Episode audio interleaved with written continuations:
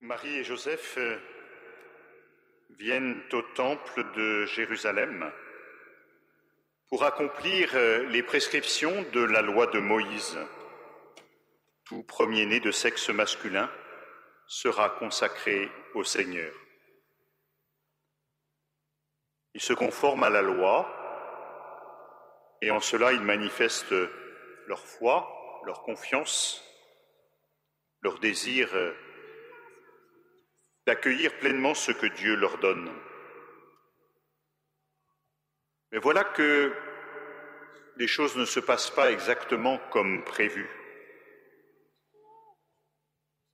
Parce que deux autres personnages, Siméon et Anne, qui se trouvent aussi au temple de Jérusalem, vont, sous l'action de l'Esprit Saint, reconnaître en cet enfant l'envoyé de Dieu, le Messie annoncé et attendu, celui qui vient réaliser la promesse de Dieu pour son peuple. Siméon, nous dit-on, est un homme juste et religieux. Il attend la consolation d'Israël, c'est-à-dire la manière dont Dieu va venir conduire son peuple et lui redonner toute sa place. Et l'Esprit Saint est sur lui. Et alors il avait su qu'il ne verrait pas la mort avant d'avoir vu le Christ, le Messie du Seigneur. Et c'est l'Esprit qui le pousse au temple à ce moment-là, au moment où Marie et Joseph présentent leur enfant pour se conformer au rite de la loi. Siméon, nous dit-on, reçut l'enfant dans ses bras. L'enfant passe ainsi de bras en bras. Et il bénit Dieu. Il bénit Dieu parce qu'il va reconnaître dans cet enfant celui qu'il attendait, celui que le peuple d'Israël attendait, celui qui est le sauveur du monde. Maintenant, ô Maître souverain, tu peux laisser ton serviteur s'en aller en paix, selon ta parole. Car mes yeux ont vu le salut que tu préparais à la face des peuples. Qu'est-ce que c'est que ce salut Si ce n'est la venue de Dieu parmi les hommes? Le fait que dans ce petit enfant qu'il a entre ses bras, Siméon reconnaît celui qui est la lumière du monde, et le salut du monde. Alors évidemment, Marie et Joseph sont surpris, étonnés, ne comprennent pas forcément tout, mais ils reçoivent cette salutation et cette bénédiction, parce que c'est Siméon qui bénit Marie et Joseph.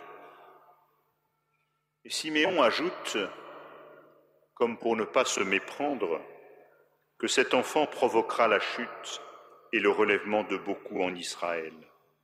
Il sera, dit-il, un signe de contradiction. Et il dit à Marie que son âme sera traversée d'un glaive, et qu'ainsi seront dévoilées les pensées qui viennent du cœur d'un grand nombre.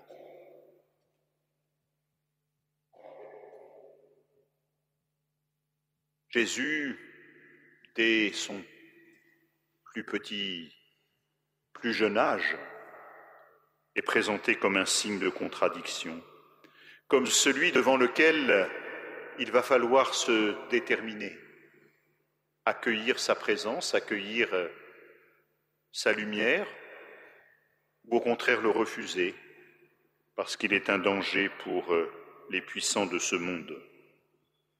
On l'a vu déjà au moment de la venue des mages qui sont venus à Bethléem adorer. Parce que Hérode y a vu une menace et qu'il a tué tous les enfants de Bethléem.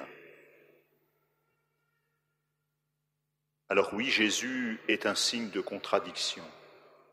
Il l'a été à ce moment-là, il le sera tout au long de sa vie publique, quand on voit les questions qui lui sont posées, quand on interroge Jésus en se disant mais ce que tu fais, ça n'est pas possible.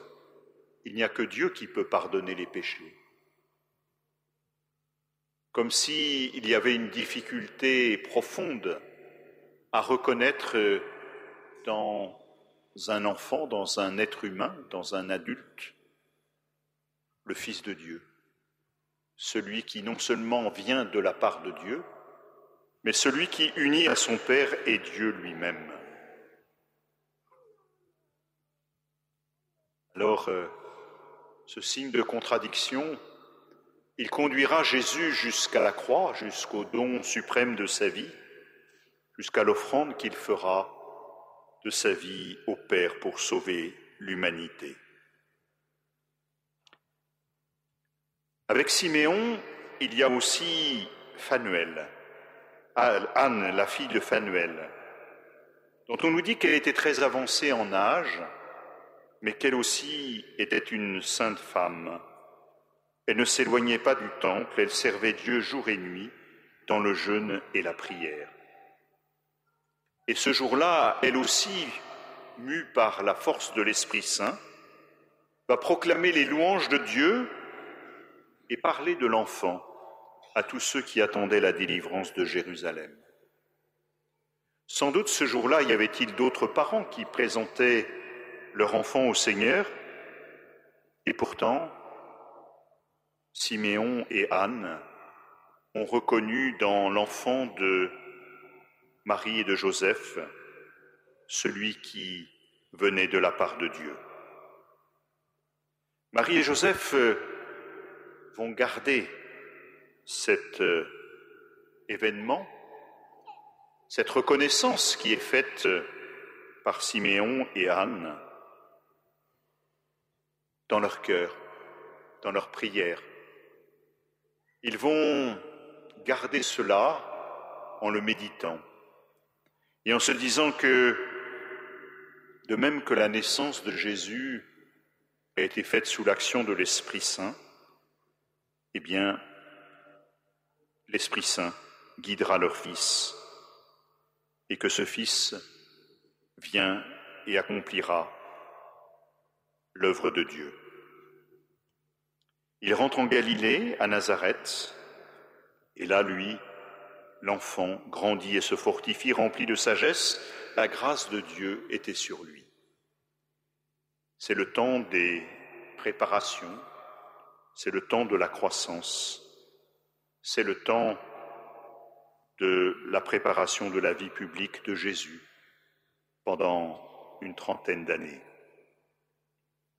Siméon et Anne, eux, ont attendu, dans leur âge avancé, dans leur espérance, le salut d'Israël.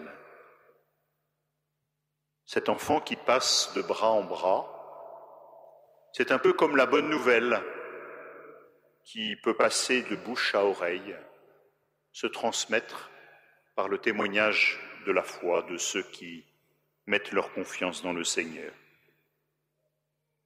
En cela, Siméon et Anne ont accueilli la promesse de vie.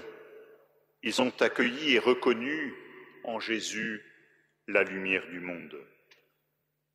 Cette lumière, nous l'avons symbolisée par nos cierges par la procession que nous avons effectuée avant d'arriver dans la basilique, comme pour bien signifier que pour chacun de nous, Jésus est notre lumière, notre guide, celui qui nous conduit, celui en qui nous pouvons mettre notre confiance.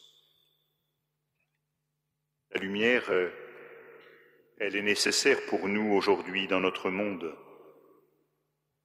la lumière euh, naturelle du soleil, lorsque les jours commencent à croître de nouveau après le solstice, la lumière qui éclaire nos vies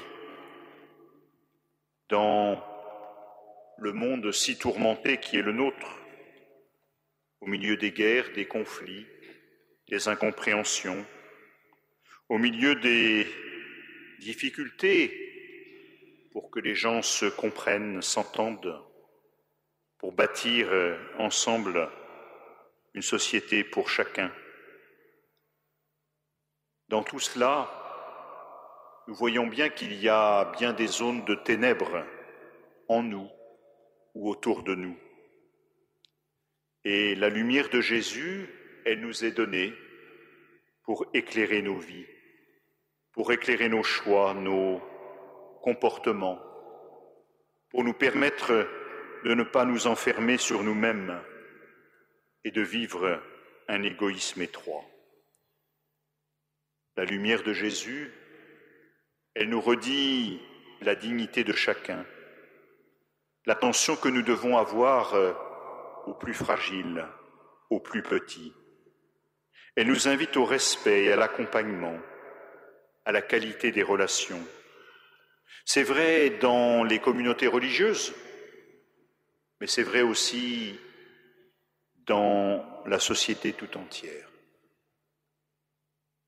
Si ce jour euh, a été choisi pour euh, être la journée de la vie consacrée, c'est aussi parce que chacun, chacune d'entre nous se sont laissés éclairer par cette lumière de Jésus à un moment donné de leur vie, de leur parcours, et que nous essayons de faire vivre cette lumière, de la partager, de d'en témoigner dans ce que nous vivons, dans ce que nous faisons.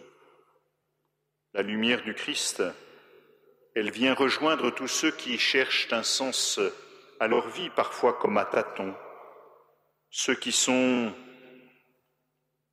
dans la fragilité, la difficulté. La lumière de Jésus, elle rejoint par euh, le truchement de l'Esprit Saint ceux qui frappent à la porte de l'Église et viennent demander le baptême. Siméon nous a prévenu que Jésus serait un signe de contradiction. N'ayons pas peur. Oui, Jésus est notre lumière. Il est celui que nous pouvons suivre avec confiance il est celui qui vient éclairer chacun de nos pas, chacune de nos vies, chacune de nos communautés. Il est celui vers lequel nous marchons et qui nous ouvre la porte de la Jérusalem éternelle comme nous l'avons chanté. Il est la lumière qui conduit à la vie et à la vie en plénitude. Alors confions-nous toujours à cette lumière qui éclaire et qui réchauffe Suivons Jésus avec confiance, demandons-lui d'éclairer chacun de nos pas. Amen.